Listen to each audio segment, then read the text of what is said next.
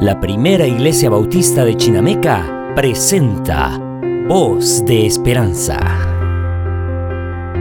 El más grande de todos. Hay acciones que nos pueden marcar de por vida con un sobrenombre, bueno o malo. Ahí está el tipo al que la novia lo rechazó en la plaza. Ahí va el joven que dejó de escuela. Esa es la mamá soltera del vecindario. Ahí viene el borracho del pueblo. Claro que es más fácil ubicar a alguien por un sobrenombre que conocer la historia detrás del mismo. Jesús tenía una peculiar forma de convivir con sus discípulos. Él también les daba sobrenombres, apodos, que usualmente describían alguna característica de su comportamiento o alguna antigua afiliación, como el caso de Simón el Celote. Pero entre todos estos hubo un hombre que pasó a ser conocido con otro apodo, Tomás el Incrédulo. No es que este apodo se lo diera a Jesús, sino que pasó de la posteridad con este sobrenombre y el origen del mismo es descrito en el Evangelio de Juan, capítulo 20, versículos 24 al 29. Pero Tomás, uno de los doce, llamado Dídimo, no estaba con ellos cuando Jesús vino. Le dijeron pues los otros discípulos, al Señor hemos visto. Él les dijo, si no viene en sus manos la señal de los clavos y metiere mi dedo en el lugar de los clavos y metiere mi mano en su costado, no creeré. Ocho días después, estaban otra vez sus discípulos dentro y con ellos Tomás. Llegó Jesús sentando las puertas cerradas y se puso en medio y le dijo, pasa a vosotros. Luego dijo a Tomás, pon aquí tu dedo y mira mis manos y acerca tu mano y métela en mi costado y no seas incrédulo, sino creyente. Entonces Tomás respondió y le dijo, Señor mío y Dios mío. Jesús le dijo, porque me has visto Tomás, creíste. Bienaventurados los que no vieron y creyeron. Ahora, uno de los problemas que conlleva que el apóstol sea más reconocido por este hecho es que oscurece el resto de su obra misionera. ¿Tenía Tomás obra misionera? Pero claro, hombre, que no has leído que Cristo mismo les encomendó la gran comisión antes de partir de ir y hacer discípulos. El hecho de que solo tengamos cartas en la Biblia de pocos de los doce apóstoles no significa que el resto no haya hecho nada, más luego de la ascensión del Señor. En el caso de Tomás, que se ha oscurecido por este hecho particular, nos hace olvidar que fue este mismo apóstol el que en Juan 11:16 dio la iniciativa a los demás apóstoles para acompañar a Jesús de vuelta a Judea, incluso si eso significaba morir. Dijo entonces Tomás, llamado Dídimo a sus discípulos, vamos también nosotros para que muramos con él.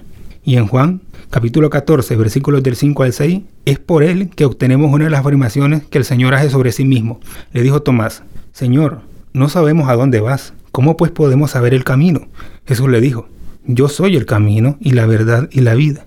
Nadie viene al Padre sino por mí. Según la tradición eclesiástica, la obra misionera de Tomás fue tal que llegó hasta la India, unos 4.500 kilómetros aproximadamente. El viaje más largo de Pablo desde Judea hasta Roma apenas llega a unos 2.300 kilómetros. Y con esto no estoy haciendo alguna competencia entre ambos. Solo quiero dejar en claro que la obra misionera de Tomás es tan grande y llegó tan lejos como el Señor se lo permitió. Y sin embargo, a nuestros días este apóstol sigue siendo reconocido como aquel que no creyó, como el incrédulo, no como el misionero, no como el mártir, sino como el incrédulo. Así que tendemos a recordar a la gente más por alguna acción, por un suceso, que por la historia detrás de la persona que lleva ese sobrenombre. Hace tiempo hablaba con un amigo. Nuestra charla era sobre qué habría pasado si Judas, quien vendió al Señor, se hubiera arrepentido. Y ojo, que en esa misma pregunta estoy mencionando el sobrenombre con el que se le conoce al mismo. Y qué habría pasado si se hubieran conservado cartas de Judas, el que vendió al Señor. Y quiero que me sigan bien en este planteamiento y vayan de la mano con lo siguiente. Pedro, quien negó al Señor tres veces, en su primer sermón convirtió tres mil almas. Y Pablo, quien perseguía creyentes, se constituyó como el apóstol más conocido entre todos ellos. ¿Entiende el punto al que quiero ir? Yo, Pedro, el que negó al Señor, les digo, conviértanse al Señor. Yo, Pablo, el que persiguió cruelmente a los creyentes, les digo, conviértanse al Señor. Yo, Tomás, el que no creyó que el Señor resucitó, les dijo, conviértanse al Señor. E imagina el impacto que tendría haber escuchado o leído esto. Yo, Judas, el que vendió al Señor, les digo, conviértanse a Cristo. Quiero que entiendan, hermanos, que no importa la historia, el suceso, el acontecimiento que marcó su vida y le llevó a llevar el peso de un sobrenombre con el que todos le conocen, que puede que no le guste, que le hiera y que debido a esto la gente ignora la historia detrás y la que llevó consigo. ¿Quién es usted? ¿La madre soltera de la familia? Pero el resto de la familia no ve que solo está sacando adelante a sus hijos, ¿verdad? ¿Quién fue usted, el borracho del pueblo? Pero la gente no ve la lucha que ha llevado día a día para no volver a caer en el vicio. ¿Quién es la gente que pasa a tu lado? ¿El joven que dejó la escuela? ¿El drogadicto? ¿El vago? ¿El enojón? ¿El que dejó de congregarse? ¿La chica que se fue a la casa de sus padres? ¿La anciana que mira mal a todo el mundo? Pero conoces la historia atrás, sabes qué hizo y qué está haciendo en su lucha del día a día. Fue más grande Tomás que Pablo en su obra misionera, a que uno fue incrédulo y el otro un perseguidor? No. ¿Quién es más grande en el reino, el que es recordado por su obra o el sobrenombre que le describe? En esta reflexión hemos escrito que el impacto de un suceso puede marcar nuestra vida por mucho tiempo, incluso luego de haber fallecido. Pero no importa que nos haya pasado, ni cómo seamos conocidos, no importa cómo hayamos conocido a alguien más, importa que la labor luego de este suceso que marcó nuestra vida o la de alguien más sea un proceso hacia la perfección de un nombre mayor al que hemos recibido. Mucha gente adopta por completo el sobrenombre con el que lo han marcado y construyen su vida sobre este hecho, hundiéndose más, creyendo que un suceso es todo lo que forma su persona, pero no es así. Tomás no creyó una vez y después se embarcó en la obra misionera más ambiciosa de su tiempo. Pedro negó al Señor y después a la voz de su sermón multitudes se convertían.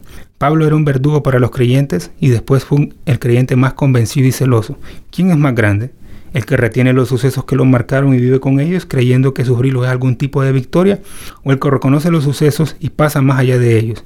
Yo les invito a dejar atrás esos sucesos que los han marcado con otro nombre, con ese apodo que describen algo que no son, así como con aquellas personas que le rodean y que den el paso hacia su siguiente suceso, uno donde este antiguo nombre quedará en el olvido y avanzarán por el nombre de alguien mayor a todo, Jesús.